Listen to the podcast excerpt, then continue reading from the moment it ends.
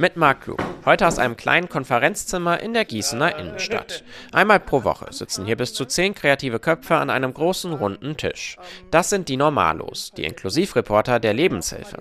Sie sammeln hier Themenideen für ihre nächsten Beiträge auf Instagram und Facebook. Und Projektleiterin Jasmin Mosel macht sich Notizen. Worüber würdet ihr gerne mal berichten? Inklusive Mode. Das sagt Katharina Volz. Sie meint damit Klamotten, die für wirklich jede Größe und Länge gemacht sind. Darüber möchte sie bald ein Video machen. Dadurch, dass ich zum Beispiel kleinwüchsig bin, ist es schwer, Schuhe zu finden. Ich werde 33 und bin eigentlich nicht scharf darauf, in der Kinderabteilung Prinzessin Lilifee-Schuhe anzuziehen. Manchmal sind die Hosen einfach zu lang, da muss man zum Schneider. Begleitet mich eigentlich seit meiner Kindheit. Das hier ist tatsächlich die erste Social-Media-Redaktion in Hessen, wo Menschen mit und ohne Behinderung zusammenarbeiten.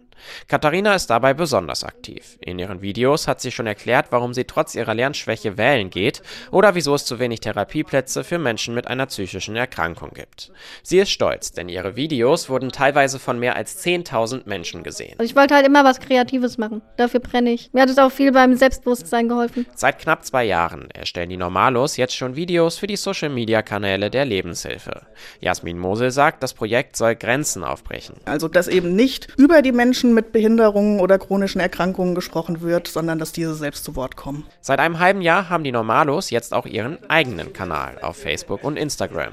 Der hat sogar etwas mehr Follower als die Seite der Gießener Lebenshilfe. Wir merken seitdem schon, dass wir eine ganz andere Zielgruppe erreichen. Wir werden regelmäßig auf der Straße angesprochen. Es gibt sehr, sehr viele positive Kommentare, eben auch von Menschen, die mit dem Leben von Menschen mit Behinderung nichts zu tun hatten. Ja, das ist sehr schön. Die Normalos greifen aber auch Themen auf, die wirklich jeden betreffen.